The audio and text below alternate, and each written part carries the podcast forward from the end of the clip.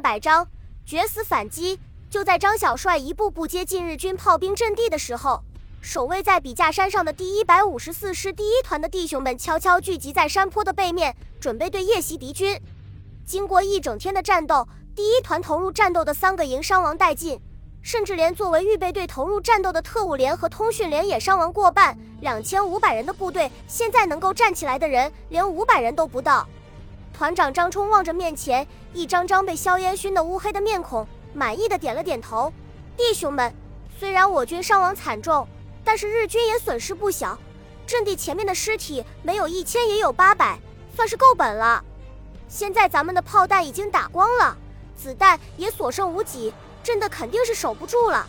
所以我想率领弟兄们冒死一搏，夜袭日军。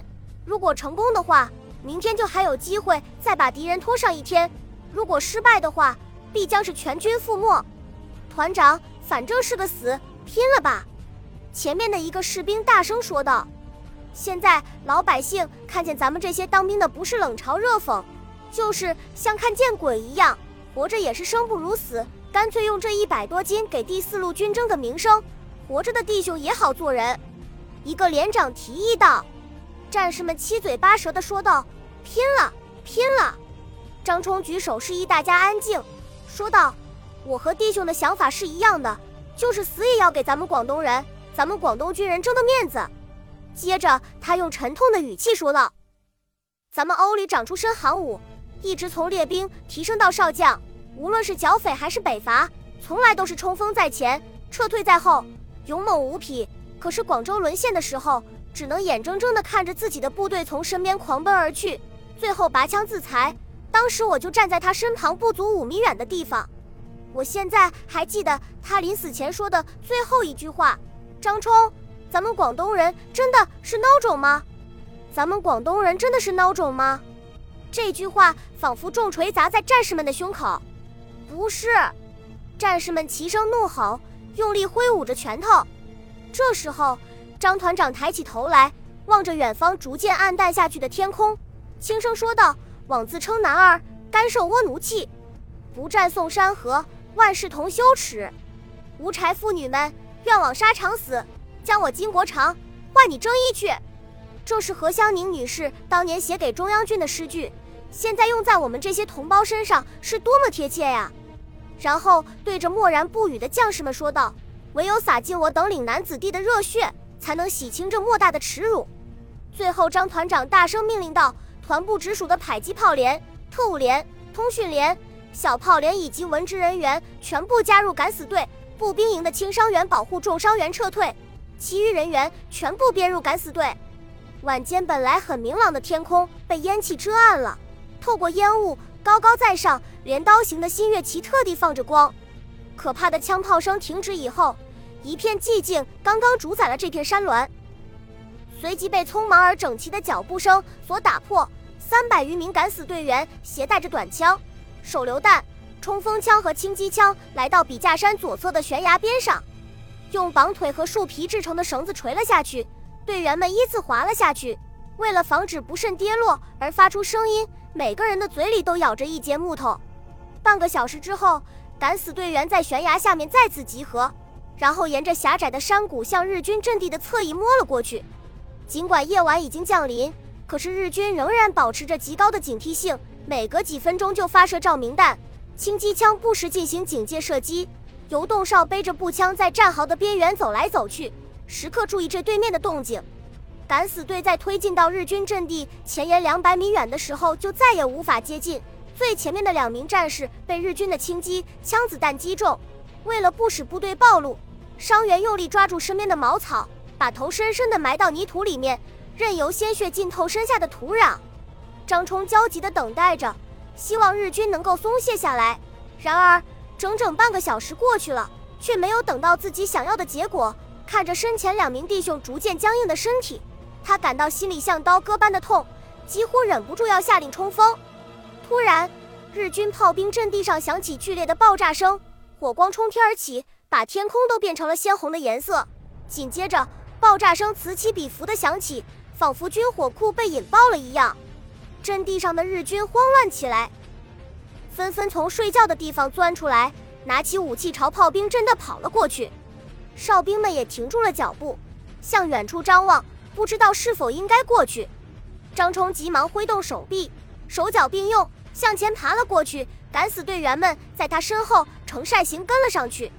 等到爆炸声平息下来之后，敢死队已经爬到距离战壕只有二十米远的地方，连日军士兵说话的声音头清晰可辨。在炮兵阵地上的火光熄灭的瞬间，张冲猛地跳了起来，挥舞着手枪高喊道：“弟兄们，杀呀！”数十颗手榴弹的爆炸掀起了夜袭的序幕。日军阵地上面立即响起敢死队员山呼海啸般的喊杀声，短枪、冲锋枪和轻机枪同时开火，用条条火焰梳理敌军的战壕。手榴弹从头顶上面高高的越过，远远的落在日军当中，用连续不断的爆炸阻止日军恢复秩序。张冲带着自己的警卫班冲杀在最前面，十几支冲锋枪形成一个有力的拳头，不断把刚刚汇集起来的小股日军击溃。向敌人阵地的纵深突破，还没有从炮兵阵地爆炸的打击中恢复过来的日军，被敢死队凶猛的突击打得连连倒退。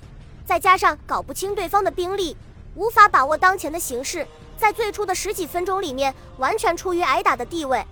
敢死队在冲击日军纵深的时候，遇到了有组织的抵抗，一挺重机枪从百米外的一个土丘上面猛烈扫射，冲在最前的十几名敢死队员立时被击倒在地。后续部队只好卧倒在地。张冲知道绝对不能让日军有喘息的机会，他对趴在身边的警卫大声命令道：“给我干掉他！”两名警卫腋下各自夹着一捆手榴弹，从左右两侧腾身而起，快速向前跑去。其余的人在张冲的指挥下，连续投掷出十几颗手榴弹，用爆炸产生的烟雾迷惑日军，然后用冲锋枪不断射击，子弹在日军火力点的前面溅起星星点点的泥土。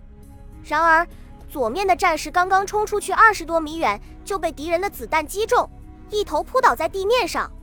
右面的战士先猛跑几步，接着一个漂亮的鱼跃，扑倒在地，随后横向翻滚出五六米远，然后再跳起来往前冲。密集的机枪子弹不停地在他的身前身后追逐跳动，但是却没有一颗打中目标。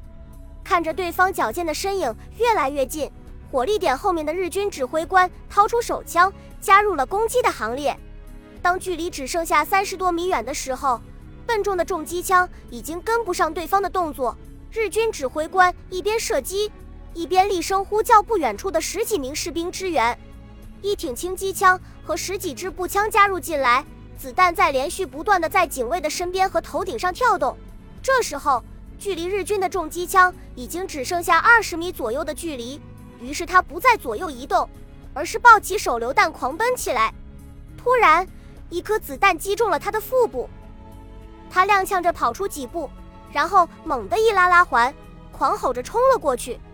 日军指挥官疼的一声从战壕里面站了起来，连开三枪，警卫的胸膛立时出现三个乌黑的血洞，鲜血喷涌而出，脚步顿时慢了下来，最后身体一歪倒在地上。这时候，他和重机枪之间的距离只有十米远，集束手榴弹猛烈爆炸，把警卫炸得尸骨无存。一块几厘米宽的弹片带着他永生的仇恨飞了出去，把日军指挥官持枪的右手齐腕切了下来。战场上立时响起杀猪般的哀号声。趁着爆炸在重机枪前面燃起的硝烟遮挡住敌人的视线，敢死队又向前面冲出几十米。可是，一阵晚风驱散了烟雾，重机枪又开始吼叫起来，把攻击部队死死地压在土坡的下面。更加糟糕的是，两挺轻机枪又加入进去。使敌人的火力得到增强，四处乱窜的日军开始朝这里汇聚过来。然而，日军的优势没有维持多长时间，重机枪的前面突然伸出一只沾满鲜血和污泥的大手，把滚烫的枪身牢牢抓住。接着，一张同样满是血污的面孔伸了出来。原来，从左面出击的战士被子弹击中了腿部，在日军全力对付自己同伴的时候，他拖着伤腿，成功的躲过了敌人的眼睛。爬到了土丘上面，望着日军机枪手惊愕的表情，中国士兵淡淡一笑，引爆了集束手榴弹。重机枪在烈焰之中高高飞起，重重的砸在旁边的一名士兵头顶，顿时脑浆迸裂，一命呜呼。火力点后面的几名日军也被炸得血肉模糊，变成满天的血雨。敢死队员们血脉奋张，纷纷跃起，向日军冲杀过去，很多战士直接冲入敌群，引爆身上的炸弹。日军向来喜欢用肉弹攻击，但是却从来没有承受过同样的打击。连续的爆炸和满天飞舞的残肢断臂，迅速摧毁了抵抗的决心和意志，纷纷掉头向后面跑去。敢死队在经过一片开阔地的时候，遭到日军布置在侧后的迫击炮攻击，三次齐射之后，就损失了三分之一的队员。张冲急忙命令停止追击，趁日军还没有反应过来，迅速向后撤退，追赶向老虎山转移的轻重伤员。出发时的三百名敢死队员，只有八十八个人活了下来，但是却让日军付出了千余人的代价。本集播放完毕，感谢您的收听，喜欢请订阅加关注，主页有更多精彩内容。